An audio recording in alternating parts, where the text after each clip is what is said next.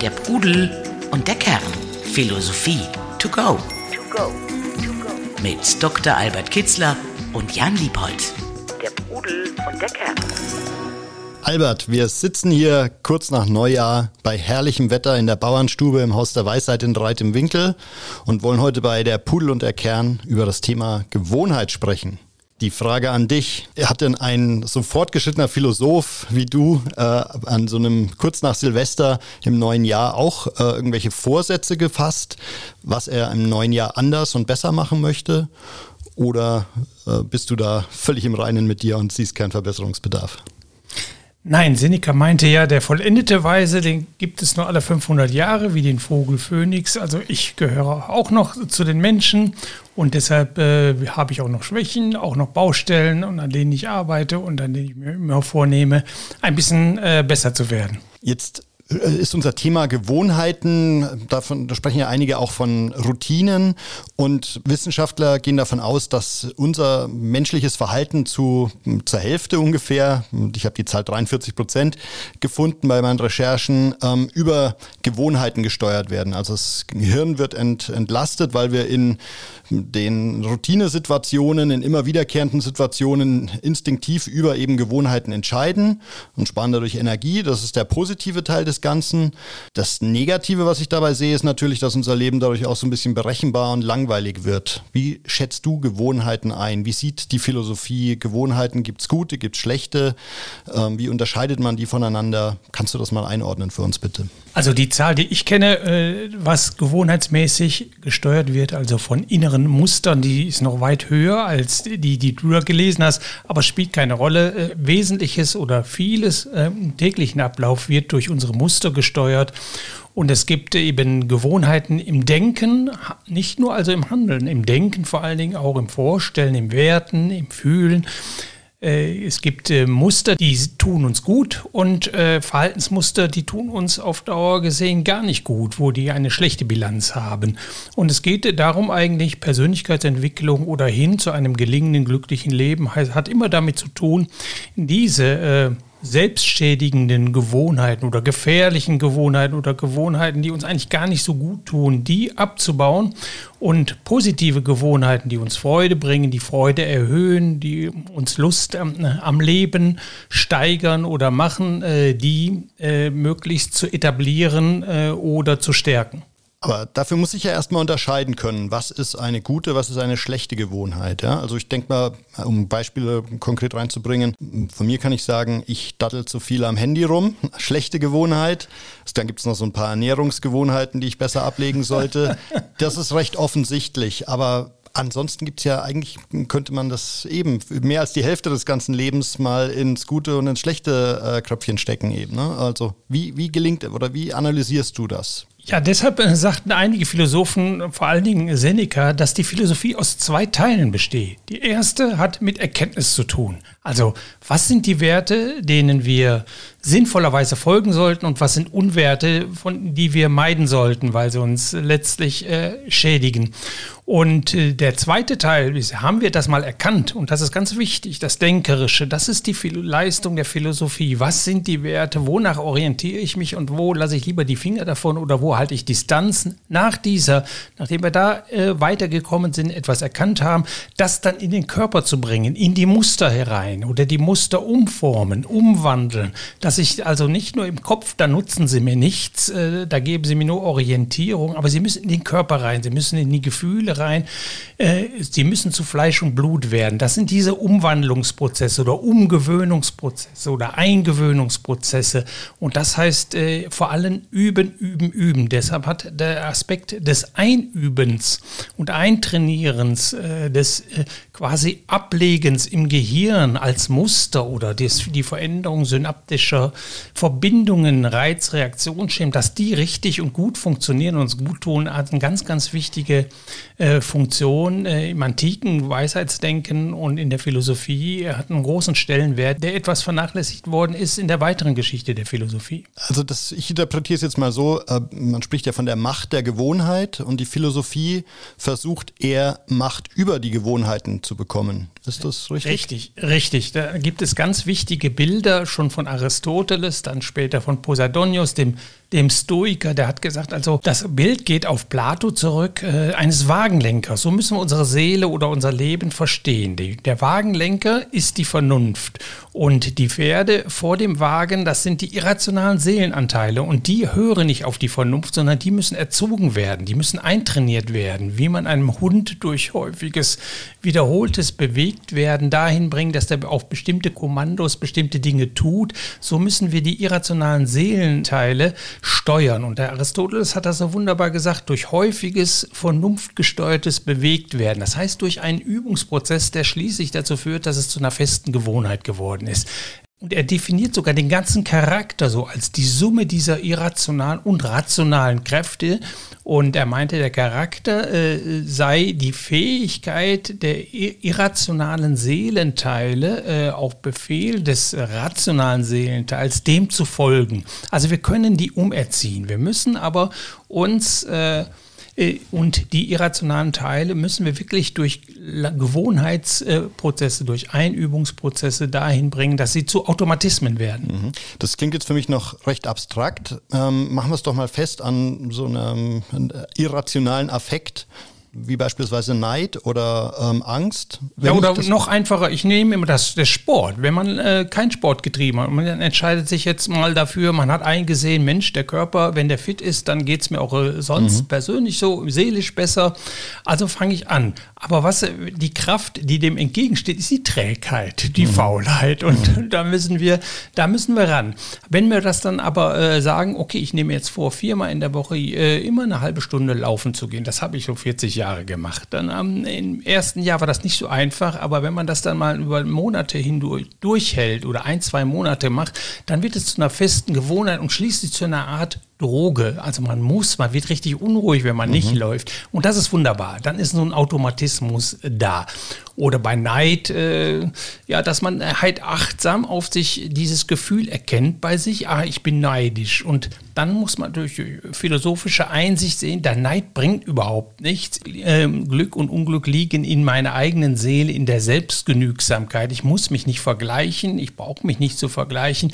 Dadurch werde ich nicht glücklicher, sondern eher unglücklicher. Es muss, ich muss alles in mir selbst finden oder selbst verwirklichen. Also äh, Vorbilder ist was anderes, aber so Neid richtig als, ähm, als negative Emotion ist nicht gut. Also das muss man erkennen und sobald so ein Neidgefühl aufkommt, muss da im Kopf ein gewisser philosophischer Gedankengang sich wiederholen. Neid ist nicht gut, man muss in sich gehen, man muss sich äh, am Riemen reißen, man muss sich selbst sagen, Mensch, was hast du ein komisches Gefühl, vielleicht morgens und abends nochmal wiederholen, das äh, geh doch davon weg und vor allen Dingen ist die Einsicht halt sehr wichtig, mhm. dass, die, dass der Neid eigentlich nichts bringt.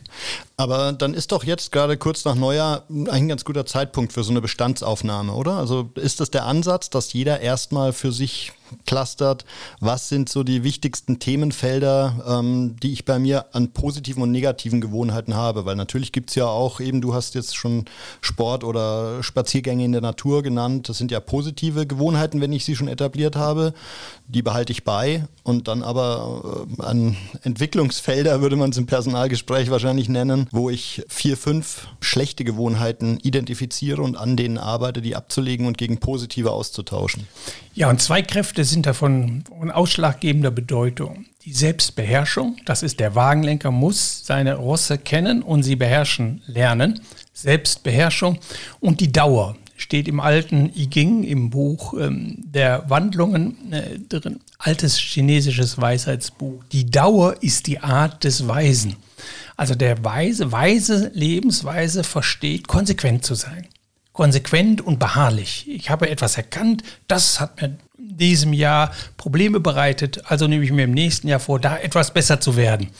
Und dann, das reicht eben nicht, das reicht meistens zwei, drei Wochen in der Regel, sondern dann die dauerhaft daran festhalten, die konsequent leben und sagen, ich habe das eingesehen und ich möchte es verändern und länger als drei Wochen daran festhalten. Bei denen können, kann es zu Veränderungsprozessen kommen, die dazu führen, dass man spontan in dem Moment oder immer das Richtige aufpoppt. Da, wo man äh, vielleicht in einer Situation ist, wo man auch das Maß verlieren kann oder wo man sich untreu werden kann, da muss dann einer ähm, die Stimme des Philosophen in einem aufpoppen und sagen, stopp, Vorsicht, halt, bleib konsequent.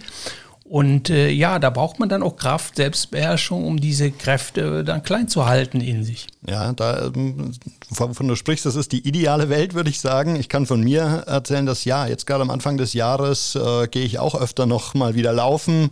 Aber dann so, selbst wenn ich sieben, acht Mal, zehn Mal geschafft habe, kommt dann doch die Phase, dass das Knie zwickt. Ich gehe dann, äh, mach mal eine kurze Pause und fange nie wieder an.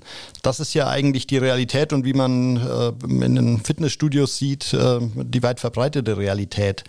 Wie wie, wie schaffst du es? Wie, welche Rezepte haben die alten Philosophen zu sagen, ähm, die Kontinuität wirklich zu schaffen in den, in den Vorhaben, in den Gewohnheiten, die ich neu etablieren möchte? Also Epikur, der Lehrer der Lust, meinte, äh, ja, man soll so leben wie immer. Nur äh, soll man nicht vergessen, die Worte der Philosophie täglich zu wiederholen oder sich damit zu beschäftigen. Das heißt, dranbleiben, sich morgens vielleicht mal kurz äh, fünf Minuten besinnen und was sind die Werte, äh, die ich habe, welche will ich verfolgen, wo möchte ich konsequent bleiben und da so einem im, im Tagesablauf vielleicht morgens oder abends immer so fünf Minuten einschalten, bin ich konsequent geblieben, habe ich mal, äh, habe hab ich die Konsequenz aus den Augen verloren, habe ich eine Ausnahme gemacht, sich dessen immer bewusst sein. Also man muss dranbleiben, man muss hellwach bleiben und das jeden Tag. Es braucht nicht, kommt nicht darauf an, dass man da viel Zeit drauf verwendet, aber doch konzentriert und regelmäßig schon mal so etwas sich das bewusst machen. Wir sind alle nur Menschen, wir überschreiten alle mal äh, irgendwie das Maß und ich da sage immer, solange man Ausnahmen äh, zulässt, ist das noch gut, denn die mhm. Ausnahme steht dafür, es gibt eine Regel, aber wo die Ausnahme dann zur Regel wird, da hat man dann ein bisschen verloren. Da macht man eben Rückschritte oder geht, entwickelt sich nicht weiter. Und das ist schade. Ja. Der Pudel und der Kern. Der Podcast zu den Fragen des Lebens. Also ich habe mir jetzt für dieses Jahr 2022 vorgenommen, ähm, regelmäßig zu meditieren oder daran zu arbeiten, ähm, in so eine Meditationsroutine reinzukommen. Was würdest du für so eine für so ein Vorhaben, für so eine möglicherweise neue Gewohnheit empfehlen? Wie, äh, wie, wie sollte ich da rangehen? Äh, nimm dir vor, samstags um 10 Uhr oder dann, wann du auf keinen Fall immer Termine hast, äh, dann ähm, ein Tagebuch hervorzuholen und, äh, und zu, reinzuschreiben, ich habe es diese Woche dreimal geschafft oder ich habe es viermal geschafft oder ich habe es fünfmal geschafft oder jeden Tag geschafft. Und wenn du mal vielleicht einen Tag auslässt, dir dann eine Strafe aufbrummst, sagst du, okay, morgen mache ich dann zehn Minuten länger äh, dafür. Also, dass man da Buch drüber führt und ähm, ja, sich vor Augen hält, ich war heute, ich war diese Woche eben nicht so ganz konsequent. Ich möchte nächste Woche das ein bisschen nachholen. Mhm. Da sind wir ja wieder bei dem Thema Disziplin, aber auch äh, Selbstbeherrschung. Was sagen die alten Philosophen? Wie, äh, wie rufe ich einen inneren Philosophen in mir ganz bewusst hervor, ähm, um vielleicht auch so ähm, schlechte Gewohnheiten konsequenter zu erkennen und abzulegen? Also gibt es dafür irgendwelche, der Marketingmann würde sagen, Tools? Also mir, mir, fällt spontan ein, Sokrates sagte einmal, man kann auch den Muskel der Selbstbeherrschung trainieren. Also man kann sich, äh, man kann auch die Fähigkeit, diszipliniert und beharrlich an etwas zu arbeiten, kann man trainieren. Und ich denke, für mir, bei mir persönlich hat es sehr geholfen, dass ich regelmäßig Sport mache. Das tut gut, das machen viele Menschen eigentlich. Das gibt schon mal so eine Basis. Es gibt, abgesehen davon, dass es positive Botenstoffe, Glücksbotenstoffe ausstößt und man sich so spontan spontan besser fühlt, stärkt es einen auch in Selbstvertrauen. Denn man braucht Selbstvertrauen. Man muss an sich glauben und äh, die Kraft, die man daraus schöpft, aus so einem regelmäßigen Sport oder jeden Tag eine halbe Stunde äh, in einem Park spazieren gehen, die Kraft, die man daraus schöpft, indem man da konsequent bleibt, kann man übertragen auf andere Dinge und wird auch übertragen auf andere. Das macht einen stärker. Das ist so eine Art Grundlagenarbeit, wenn ich es richtig verstehe, richtig, oder? Also mhm. erstmal die Physis äh, zu stärken, um dann später ja. ähm, ans Mentale oder beziehungsweise ans Geist, äh, geistige Themen zu gehen. Ist häufig auch die, äh, die physische Fitness, die einem die Kraft Kraft gibt, auch in späten Stunden dann noch selbstdiszipliniert zu sein. Denn die Fähigkeit zur Selbstbeherrschung, zur Selbststeuerung ist eine begrenzte Ressource, hat man wissenschaftlich festgestellt. Das heißt, sie nimmt ab gegen Abend oder so, da wissen wir auch, da werden wir leichter anfällig äh, für irgendwelche Maßlosigkeiten mhm. oder für den regelmäßigen Schluck Wein oder etwas mehr zu essen. Da lässt die Selbstbeherrschung nach, wenn wir einen vollen Arbeitstag haben. Also wenn wir da körperlich dagegen fit sind, halten wir dann auch noch in der zur späten Stunde uns an unsere Prinzipien äh, fest. Und das ist immer gut, weil sobald wir abweichen von dem, was wir als richtig erkannt haben und wir uns vorgenommen haben zu tun, dann entsteht ein innerer Zwist. Das ist eigentlich Unzufriedenheit, die, die sich dann meldet. Umgekehrt äh, bleibe ich mir selbst treu, gibt es ein Gefühl der Befriedigung. Also ich habe so ein, bestimmte Riten, die ich jeden Tag mit mir vornehme. Ich halte sie auch nicht immer durch, aber doch äh, so regelmäßig. Und es gibt mir Kraft und ich fühle mich viel besser, wenn ich es dann auch tatsächlich tue. Und es gibt so ein bisschen äh, kein gutes Gefühl, wenn ich mal da, äh, obgleich ich Zeit dazu habe, etwas, äh, ja, äh, etwas schleifen lasse. Jetzt ist aber ja so ein Gegenentwurf von dem, was du da beschreibst, ähm, ist ja so der Müßiggang oder sich mal den Tag zu genießen, in den Tag hineinzuleben. Auch das ist doch Teil von Lebenskunst, oder? Also sich solche Phasen zu gönnen, wo man eben nicht von Routinen gesteuert ist, sondern einfach mal go with the flow, den Tag genießt. Das meinte ich vorhin mit der Ausnahme. Also wenn es wirklich eine Ausnahme bleibt, ist so etwas sehr gut und sehr wohltuend, dann auch mal die fünf Grade sein lassen und äh, etwa in der einen oder anderen auch mal über das rechte Maß hinauszugehen. Mhm. Das äh, finde ich gut. Aber es muss die Ausnahme bleiben. Es muss auch noch beherrscht bleiben. Es muss, man muss nicht davon beherrscht werden, von einer Leidenschaft, von einer Begierde, sondern wenn man sie beherrscht und ganz bewusst ein und sagt, heute lasse ich mal alles ruhen oder ich mache mal etwas ganz anderes und alle meine Routinen äh, stoppe ich für diesen Tag mal. Wenn das eine Ausnahme bleibt, ist das wunderbar.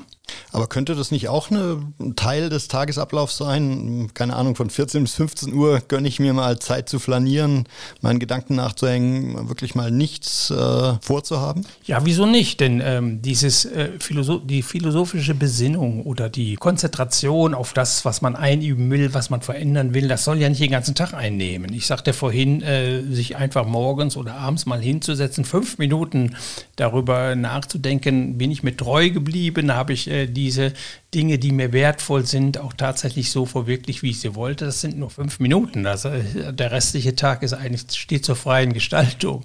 Meistens, die meiste Zeit verbringen wir ja mit der Arbeit in der Regel. Dann viel, viel mehr als äh, für unser Seelenheil zu sorgen. Das hatte Sokrates schon kritisiert. Also äh, Stunden, ganze Tage rennen wir dem Geld hinterher oder sorgen wir für eine Besitzstandsvergrößerung, aber für das äh, Heil der Seele, für die Ruhe der Seele, dass wir unsere Werte äh, entwickeln und denen treu bleiben und dafür etwas tun, dafür, dafür verbringen wir die, die wenigste Zeit in der Regel. Und das ist eigentlich schade.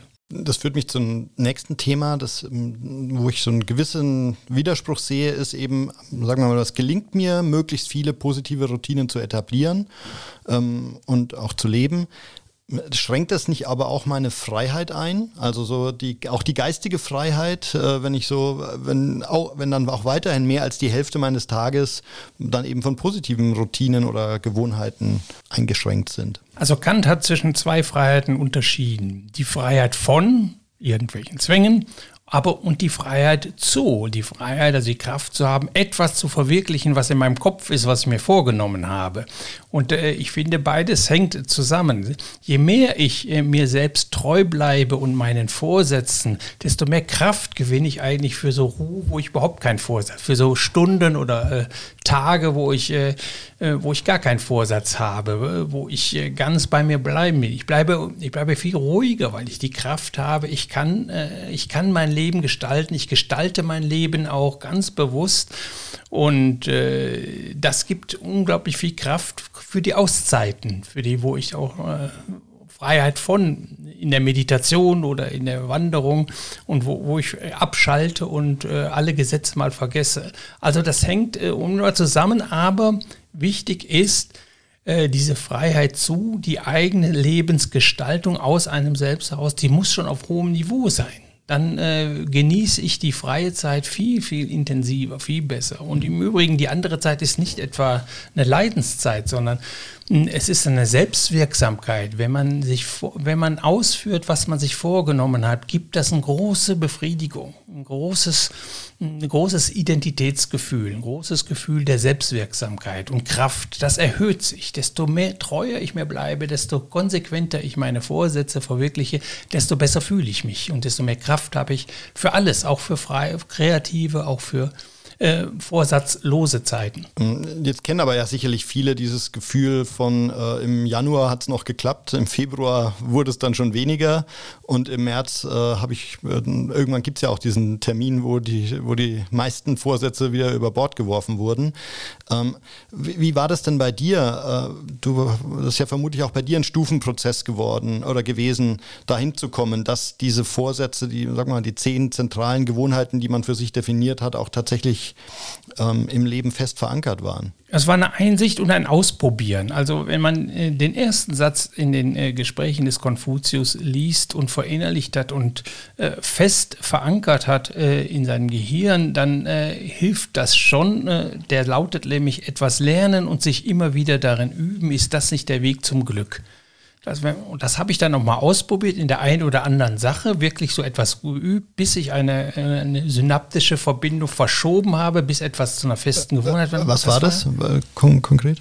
Ja, äh, beispielsweise Meditation, äh, Sport, äh, regelmäßige Lektüre philosophischer Texte, äh, Zeit lassen, Spaziergänge äh, ruhen. Also könnte ich, könnte ich viele hm. Kleinigkeiten noch denken. Ah, Kalte Dusche am Morgen, beispielsweise nach der heißen. Das, das ziehst wunderbar. du durch. Das ziehe ich durch. Seit wie vielen Jahren? Ja, also mit der kalten Dusche seit Studentenzeiten. Das heißt jetzt über 40 Jahre. Sport ebenfalls über 40 Jahre. Gitarren spielen äh, seit auch 40 Jahre. Also ich war da immer sehr, sehr konsequent. Tagebuch schreiben, jeden mhm. Tag, das habe ich über 30 Jahre gemacht. Jetzt ist es etwas weniger geworden, aber ich mache es immer noch. Und, und kommen bei dir dann aber jetzt noch neue Gewohnheiten dazu? Hast du eben, hast du dir für 22 irgendwas Konkretes vorgenommen? Ja, habe ich, ja.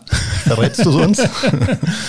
Also manchmal äh, merke ich bei mir, dass ich da immer noch äh, in bestimmten Situationen etwas äh, zu unruhig bin. Also äh, zu wenig gelassen zu.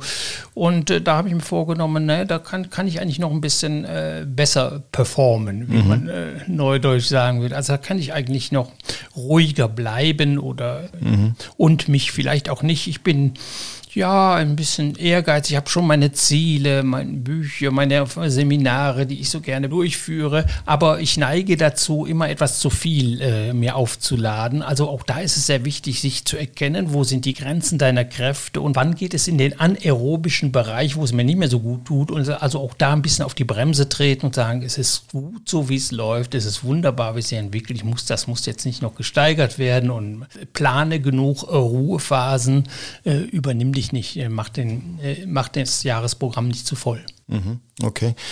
Hm, jetzt hm, nochmal Gruß aus der Realität äh, oder aus meiner, aus meiner zum Teil ähm, Realität. Hm, sagen wir, ich bin im Februar, ähm, habe ich es zwei Wochen lang nicht geschafft zu meditieren. Wie komme ich zurück auf den richtigen Pfad? Wie, wie kann ich mir so einen Reminder einbauen oder mir eine zweite Chance geben, ähm, wenn ich eigentlich schon gescheitert bin, äh, trotzdem wieder ähm, nochmal anzufangen? Erstmal merke ich, äh, es ist ganz wichtig, dass man es überhaupt erstmal merkt. Das heißt, deshalb sagte ich vorhin, vielleicht einmal äh, in der Woche äh, Tagebuch vorzunehmen, Samstag eine halbe Stunde, was äh, war ich konsequent, blieb, bin, bin ich dran geblieben oder habe ich etwas vernachlässigt? Da erstmal äh, da erstmal Bilanz zu ziehen. Dann merke ich, okay, zwei Wochen, ich habe es etwas schleifen lassen. Dann sollte man sich äh, da selbst äh, verzeihen. Also man sollte sehr human und menschlich mit sich selbst umgehen, sich da nicht zu sehr unter Druck setzen und sagen, okay, dafür mache ich jetzt in den nächsten zwei Wochen ein bisschen mehr. Äh, jeden Tag auch sich nicht zu übernehmen. Jeden Tag mhm. mache ich jetzt fünf Minuten länger, als ich mir ursprünglich mal vorgenommen habe. Und da bin ich in zwei Wochen wieder glatt. Also da muss man ein bisschen, ja, äh, einerseits äh, Zuckerbrot und Peitsche, sagt man so äh, manchmal. Also das muss man auch gegen sich selbst sein. Also mhm. mal, mal äh, äh, verstehen, warum man das vielleicht nicht getan hat und äh, sich vornehmen, es dann demnächst besser zu machen, aber sich nicht verurteilen oder kein schlechtes Gewissen aufbauen oder, oder etwas bereuen. Das finde ich alles äh, negative Dinge. So, so mache ich das nicht. Zu sagen, okay, das war eben so, hat seine Gründe gehabt, ich mache es in den nächsten zwei Wochen, versuche es ein bisschen besser zu machen. Der Pudel und der Kern. Philosophie to go. Ähm, gibt es einen großen Unterschied äh, zwischen den antiken Philosophen und ähm, oder eben vielleicht auch den fernöstlichen Philosophen ähm, bis hin zu äh, so jemand wie der Dalai Lama, der ja wahrscheinlich als äh, mit einer mönchischen äh, Lebensweise auch ein sehr ritualisiertes, gewohnheitsgeprägtes Leben hat, oder? Ja, hat er. Also er steht, glaube ich, äh, habe ich mal gehört, ähm, morgens um 4 Uhr auf und dann äh, macht er erstmal eine Meditation. Dann gibt es Lektüre, ganz wichtig. Äh, da sehen wir schon die kontinuierliche, wie Epikur sagt, ständige Beschäftigung mit der Philosophie hilft all dann. Dann macht er Lektüre in den antiken Texten, zwei Stunden. Dann gibt es irgendwie nochmal eine Meditation, Frühstück. Also sehr ritualisiert, in der Tat. Aber das finde ich toll und äh, ich baue mir dann auch immer durch. Ähm, ich ändere die Riten, aber äh, so bestimmte feste Dinge äh, nehme ich mir vor und halte in der Regel äh, auch recht konsequent durch und das gibt mir, gibt mir ein sehr gutes Gefühl. Und wenn ich davon abweiche, äh, kommt ein Zwiespalt auf, dann schlafe ich nicht mehr so gut oder kommt nicht so häufig vor, aber äh, dann meldet sich das doch und äh, dann versuche ich mich wieder am Riemen zu reißen. Mhm. Wenn ich mir jetzt mal so einen normalen äh, Tagesablauf vorstelle von jemandem, der Vollzeit arbeitet, der hat mh, hm, irgendwas zwischen acht und zehn Stunden wahrscheinlich, die er der Erwerbstätigkeit widmet, ähm, dann schläft er noch acht Stunden, bleibt also nicht mehr so viel übrig. Man will ja auch noch was mit seinen Kindern, seiner Frau äh, unternehmen. Ähm, was glaubst du, was ist so ein Anteil an nennen wir es mal, philosophiegeprägten Gewohnheiten, die man so für den Tag mit einplanen sollte? Also ich fände wichtig äh, Meditation, Besinnung, zur Ruhe kommen, seien es fünf Minuten, zehn Minuten, Viertel, Viertelstunde, vielleicht kombiniert mit Atemübungen und Bewegung in der frischen Luft. Das sollte man möglichst konsequent beibehalten. Also Sport oder mindestens spazieren gehen, mindestens eine halbe Stunde. Das sollte man fest einbauen desto mehr man arbeitet, desto wichtiger wird es da, eine Gegenkraft zu schaffen, die ganz wichtig ist. Vor allem zur Ruhe kommen, Besinnung, den, den Schritt anhalten, Stopp machen äh, tief einatmen. Also das, äh, da sollte man bestimmte Riten, ich habe das äh, in meinem Leben so gehalten, das hat mir unglaublich gut getan. Ich habe viel gearbeitet, ich hatte sehr anstrengende Berufe, aber ich habe immer für diesen Ausgleich gesorgt. Mhm. Auch während der Arbeitszeit oder hast du das dann abends nach der Kanzlei, nach dem Film, äh, nach dem Filmset? Ja, gemacht. so habe ich es früher, also als ich noch jünger war, dann brauchte ich das nicht jetzt jede Stunde. Im Moment mache ich so jede Stunde, äh, zwei Stunden mache ich äh, Pausen, mache ein paar Schritte. Äh, früher habe ich das eher auf den Morgen, auf den Abend äh, verlegt und mittags äh, auch zur Ruhe kommen. Also ich äh, bin ein Freund des kurzen Mittagsschlafs, mhm. den pflege ich auch seit Studentenzeiten. Philosophischer Powernap. Genau, mhm. das finde ich außerordentlich gut. Das gibt mir sehr viel Energie. Das war ein fester Ritus. Morgens immer welche Gymnastik, sei es Yoga, äh, irgendwas hatte ich immer äh, da morgens oder Meditation oder Tai Chi oder Qigong. Abends dann immer mein Tagebuch. Sport war ganz wichtig oder mindestens ein Spaziergang. Und man kann das auch, man kann das einbauen. Selbst äh, wenn man einen Tag vielleicht keine Zeit findet, kann man am nächsten Tag äh, zehn Minuten länger machen. Aber das klingt für mich nach einer Stunde pro Tag, die man äh, grob dafür für diese Basis reservieren soll, oder? Also für das nennen wir es Bewegung, an der frischen Luft, Erholung äh, und so weiter. Ja, also ich würde sagen mindestens eine halbe Stunde bis eine Stunde. Also wenn man morgens schon mal zehn Minuten ruht äh, oder meditiert und äh, man 20, 25 Minuten läuft durch den Park, ist das schon abends, ist das schon klasse. Ja. Und dann kommt aber ja noch die geistige Arbeit dazu, oder? Die, wenn man jetzt, sagen wir mal, dass seinem Leben diesen philosophischen Aspekt ähm, hinzufügen möchte. Ich habe dann abends, bevor ich einschlief, äh, einschlief, da immer noch ein bisschen äh, Seneca gelesen. Das tue ich auch heute noch, immer äh, ein Stück äh, Philosophie da lesen. Das ist erstens ein gutes Einschlafritual und äh, erinnert einen daran, worauf es im Leben ankommt. Akzeptierst du eigentlich auch sowas wie äh, Podcast hören? Jetzt nicht nur Pudel und der Kern, sondern es gibt ja jede Menge andere spannende, ähm, inspirierende Podcasts. Glaubst du, ist das auch Teil einer positiven Gewohnheit oder ja, ist, es, ist es Ablenkung? Nein, äh, ich äh, greife gerne auf dieses Medium zurück zur Information, zur Erkenntniserweiterung, zu, für Hinweise, wo man vielleicht noch etwas lesen oder studieren könnte. Nein, finde ich außerordentlich praktisch, gerade wenn man vielleicht Auto fährt oder wenn man mal ja einen Spaziergang hat und wo man nicht über sich selbst nachdenken möchte, sondern inspiriert werden möchte. Es gibt da ganz tolle Podcasts, die einem wirklich auch Kraft und den Anstoß geben, wie Seneca sagen würde, der Seele einen Schwung geben, doch vielleicht konsequent zu bleiben. Denn mit diesem Problem, das du ansprichst, der Inkonsequenz, des Nicht-Durchhaltens, da kämpft jeder mit, mhm. mehr oder weniger. Und wenn wir da Gesinnungsgenossen haben, wenn wir da Vorbilder haben, die sehr konsequent sind wo, und wenn man deren Stimme hört und, und das richtig so spürt, wie die das äh, verkörpert haben und wie glücklich sie dadurch geworden sind, kann einem das sehr viel Kraft und Mut äh, geben, die äh, notwendig sind, um bestimmte Konsequenzen äh, beizubehalten. Mhm. Ich finde ja, ähm, also du merkst, ich habe so ein bisschen immer meine Probleme mit, weil, weil halt äh, Gewohnheiten sehr nah an Routinen sind. Ich, aber gleichzeitig, wenn man es ins Positive drehen will, äh, etwas, was ich mir vorgenommen habe, ist 22 möglichst viel Neues eben auszuprobieren. Ja? Also mal äh, von neuen Sportarten bis hin zu ähm, das Reisethema in neue Länder zu reisen, wenn das dann irgendwie dieses Jahr möglich ist, hoffentlich. Wie kann man dem entgegenwirken, dass das Leben zu sehr in Routinen verharrt und dass man doch immer wieder sozusagen das Neue als Gewohnheit für sich äh, zulässt. Ja, in der Tat steckt die, diese Gefahr drin, dass Riten sinnentleert äh, geübt werden. Schon Konfuzius hatte vor 2600 Jahren darauf hingewiesen, er war ein großer Freund der Riten, der Gewohnheiten, äh, er meinte, das sei sehr stabilisierend, äh, das sei der richtige Weg. Äh, ich zitierte vorhin ja schon mal die eine Stelle äh, zu einem glücklichen oder erfüllenden Leben, aber er wies immer darauf hin, das darf nie ohne Sinn geschehen. Also es darf nie ohne Kopf geschehen. Äh, mal bestimmte Formen der Meditation mal ausgeschlossen. Also man muss immer an den Sinn denken, den dieser Ritus hat. Es darf nicht sinnentleert werden. Ich muss mir immer bewusst machen, jetzt spiele ich Gitarre, jetzt gehe ich ganz in die Gitarre rein und nicht äh, äh routinemäßig, sondern ich möchte das hören, ich möchte da ganz eingehen. Mhm. Also man sollte sich immer bewusst sein, warum man das macht und dass es sehr sinnvoll ist, dass man es macht. Und das darf man nie verlieren.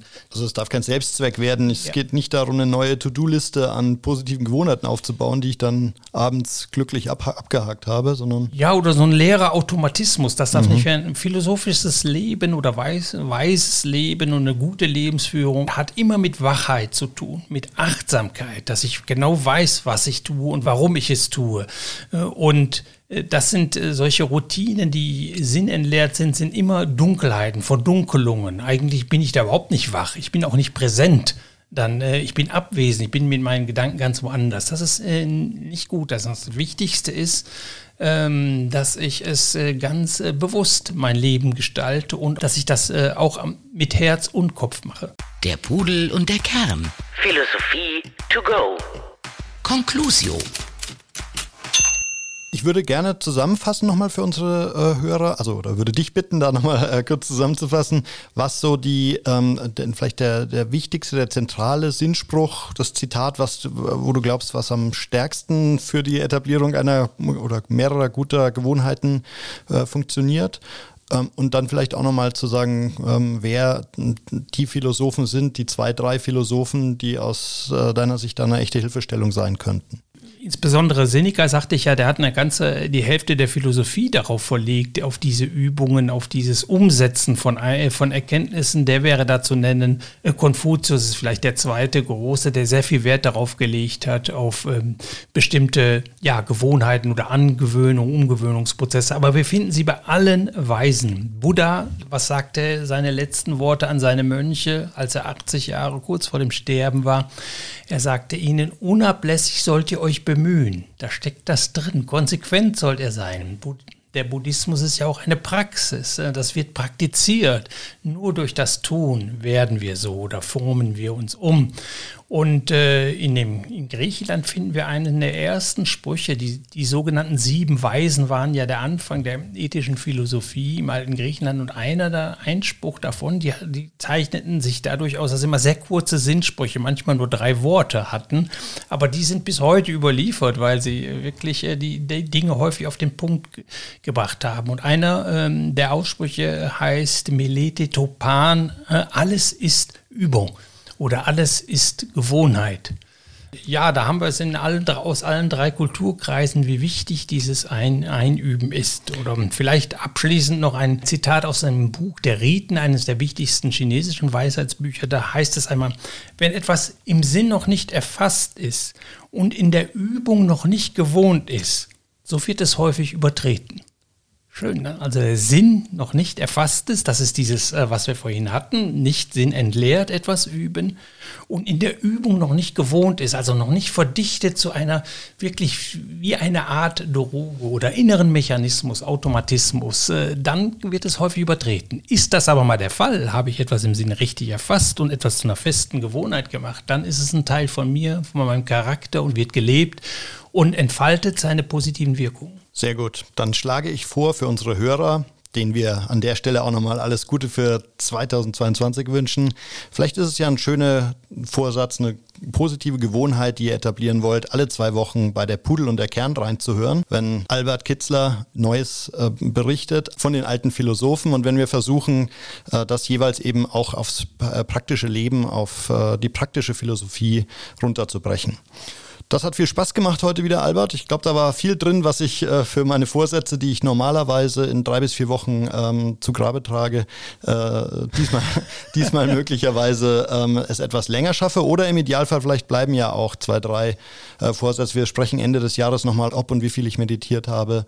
Und ich hoffe auch, dass deine Vorsätze, die du dir vorgenommen hast, natürlich von dir genauso konsequent umgesetzt werden.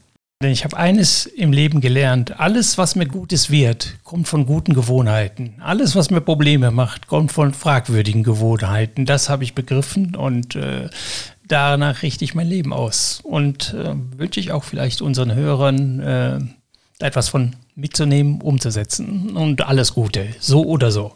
Vielen Dank. Wir beide gehen jetzt raus. Es, äh, ich weiß nicht, ob es die Hörer äh, nachfühlen können, aber die Sonne, es ist äh, Anfang Januar und die Sonne scheint in breitem Winkel.